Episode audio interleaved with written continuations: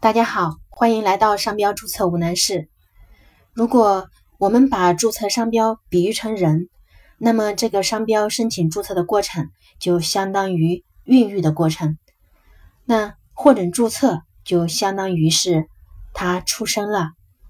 人吃五谷杂粮，难免就会生病。那注册商标也难免会遇到这样或那样的问题。人生病会威胁到健康和生命。而商标如果生病的话，则会影响到它的价值积累和它的法律效力。人在被孕育的时候，如果生病，就会造成出生后的先天性疾病，或者就直接流产了。那商标在申请注册过程中，如果被驳回或者被异议，就会造成权利的残缺，被部分驳回或者被部分异议成立。那又或者直接就不能获准注册，被商标局直接驳回掉了，或者是被他人异议掉了。驳回和异议是商标注册申请过程中对商标权利影响最大的病，需要认真的防范和治疗。看过著名的宫斗剧《甄嬛传》吗？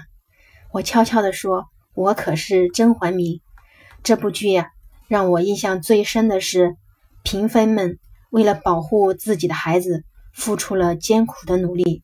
后宫里的孩子，就算怀上了，也难保能生下来；就算生下来了，也难保能养大，因为呀，总是有人想害他。这里用来比喻注册商标还是比较贴切的。商标在获准注册之后，除非注册人自己放弃，如果没有人想害他。提出无效宣告或者撤三，注册商标权的效力还是相当稳定的。所以，我们看啊，商标无效宣告和撤三是商标获准注册以后应当重点防范和治疗的大病。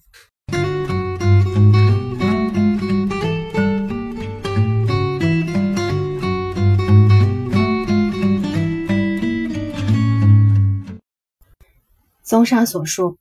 对于注册商标来说，应当重点防范四种病：一、驳回；二、异议；三、无效宣告；四、撤三。